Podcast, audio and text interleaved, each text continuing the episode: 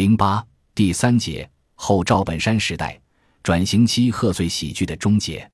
通过本章前面的论述，可以发现，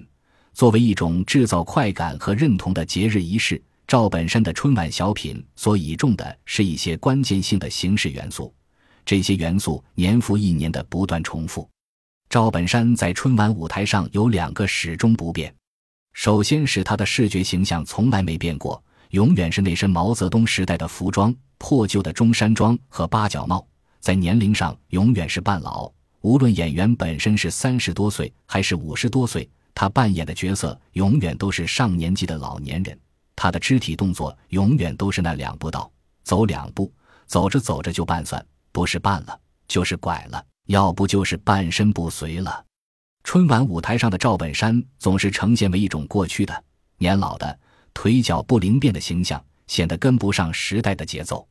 赵本山的第二个不变是永远使用错位的语言，他的话语系统似乎也是属于过去的。一旦试图表述今天的事物和观念，或是使用当下新词，他就会出错，就会闹笑话，产生喜剧效果。从一九九九年的《昨天、今天、明天》到二零零八年的《火炬手》。赵本山小品的快感都恰恰来自和主题相反的地方，主人公总是踩不上现代化的点儿，无力与时代一起进步。这种快感不属于抽象的美学范畴，而是依托于特定社会历史条件的喜剧性认同政治。二零零八年之后，赵本山的春晚小品逐渐失去了制造喜剧性认同政治的功能。尽管在观众表达对今年春晚的不满时，常常会出现怀念赵本山的声音，但难以否认的是，赵本山最后两次参加央视春晚（二零一零年和二零一一年）的小品的喜剧效果已成强弩之末。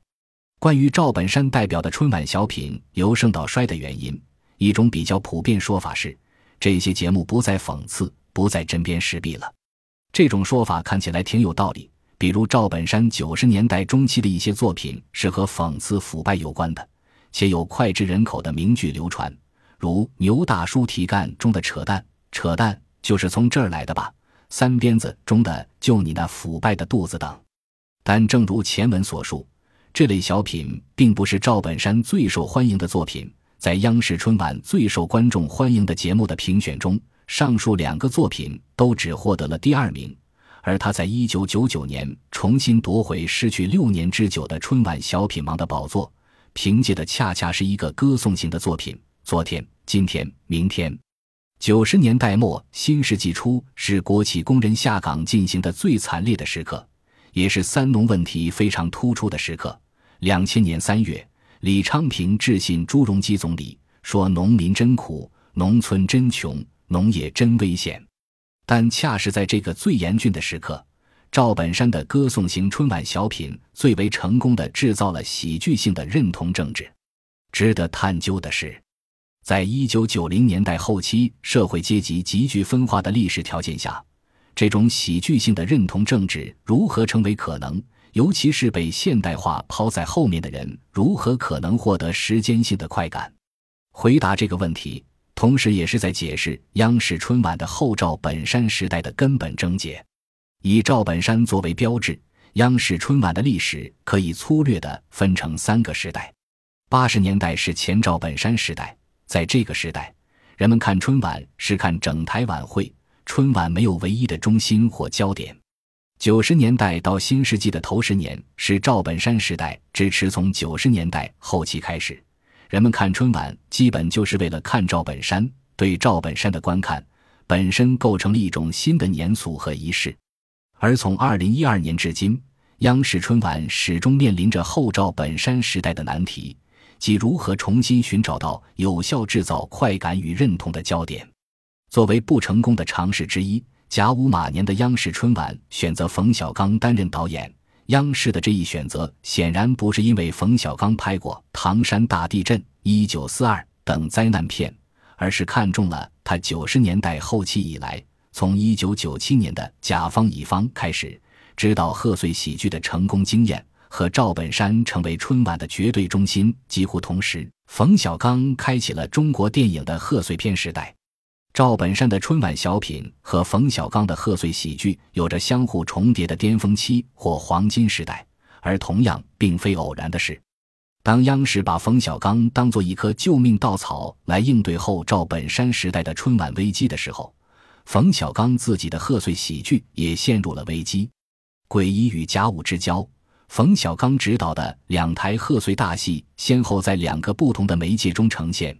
并接连经历从备受期待到引发广泛质疑的落差：一是电影院里放映的喜剧片私人定制，一是电视直播的中央台马年春节联欢晚会。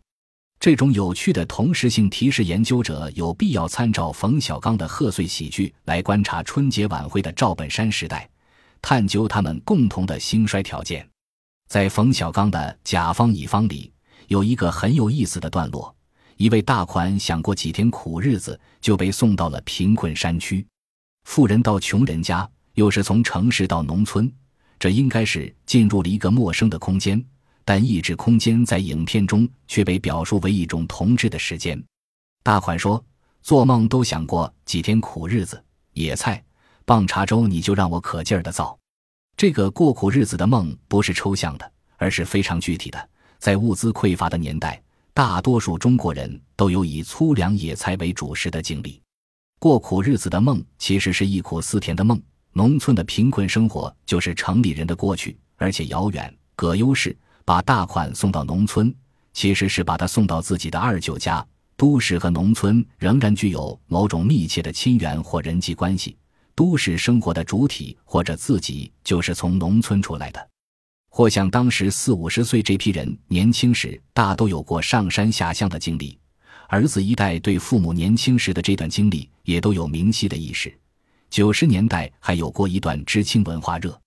这时候我们发现甲方乙方和昨天、今天、明天的喜剧快感的来源都在时间的维度上。如果说后者源自主人公踩不上现代化的点儿。那么前者则是源自一个当下的人物又被扔回了过去的物质生活或文化情境。甲方乙方里最让人津津乐道的两句台词都与此有关，一句是打死我也不说，一句是地主家也没有余粮啊。前者是嘴不严的厨子像地下党一样被严刑逼供，后者是不懂体贴妻子的丈夫被放到了类似白毛女的情境中。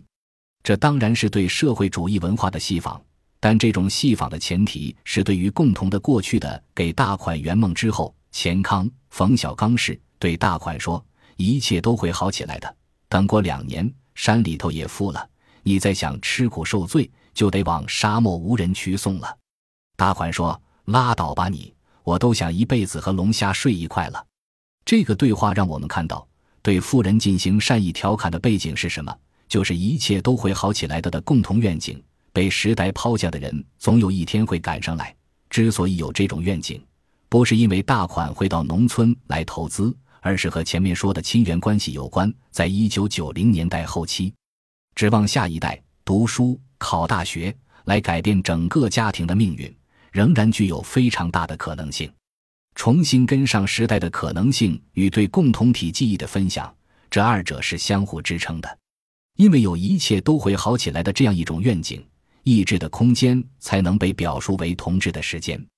而在十多年之后，当甲方乙方被升级为私人定制，我们再也体验不到这种同志的时间。私人定制是甲方乙方的升级版，而八十年代还有一个甲方乙方的一点零版，就是根据王朔同名小说改编的《顽主》，米家山导演，葛优是杨仲，张国立是余官。《顽主》甲方乙方。私人定制一脉相承，故事模式一致，不一样的是对社会共同体的想象方式。如果说甲方乙方是以共同的过去来消解现在的区隔，那么顽主则是以混杂的现在消解过去的区隔。话语中的区隔，顽主开头的摇滚唱道：“我曾经梦想着现代化的都市生活，可是现在的感觉不知道该怎么说。”在一个现代化的。能指混杂的当下，一切既有的话语秩序都丧失了表意的功效。影片中有一个极著名的段落，酣畅淋漓地表达了这种时代征候，就是三体文学奖颁奖仪式前的表演。最新潮的时装模特与京剧中的古人，头戴白手巾的游击队员和日本鬼子，国共两党的军人，比基尼女郎和长袍马褂的乡绅，以及举着大字报的红卫兵，全都在一块劲歌热舞，把酒言欢。在混杂的当下日常生活中，一切关于区隔对立的话语都是虚妄可笑的。在王硕士的表述中，混杂的、大伙一块狂欢的当下生活，则被概括为一个词：教俗。在表演开始前，有一个青年来问里边演什么节目。张国立扮演的余官回答：“可以透露一下，表演相当粗俗。”对方说：“哥们儿就喜欢俗的。”为所谓作家颁奖的会场变成了群众狂欢的场所，也就是雅变成了俗，雅只属于少数精英，俗则是多数人共享的空间。这种雅俗的区分一直延续到了九十年代后期，冯小刚的贺岁片被称为俗，而某些第五代导演的电影被称为雅。雅或俗，首先意味着是被少数人还是多数人观看。本集播放完毕。感谢您的收听，喜欢请订阅加关注，主页有更多精彩内容。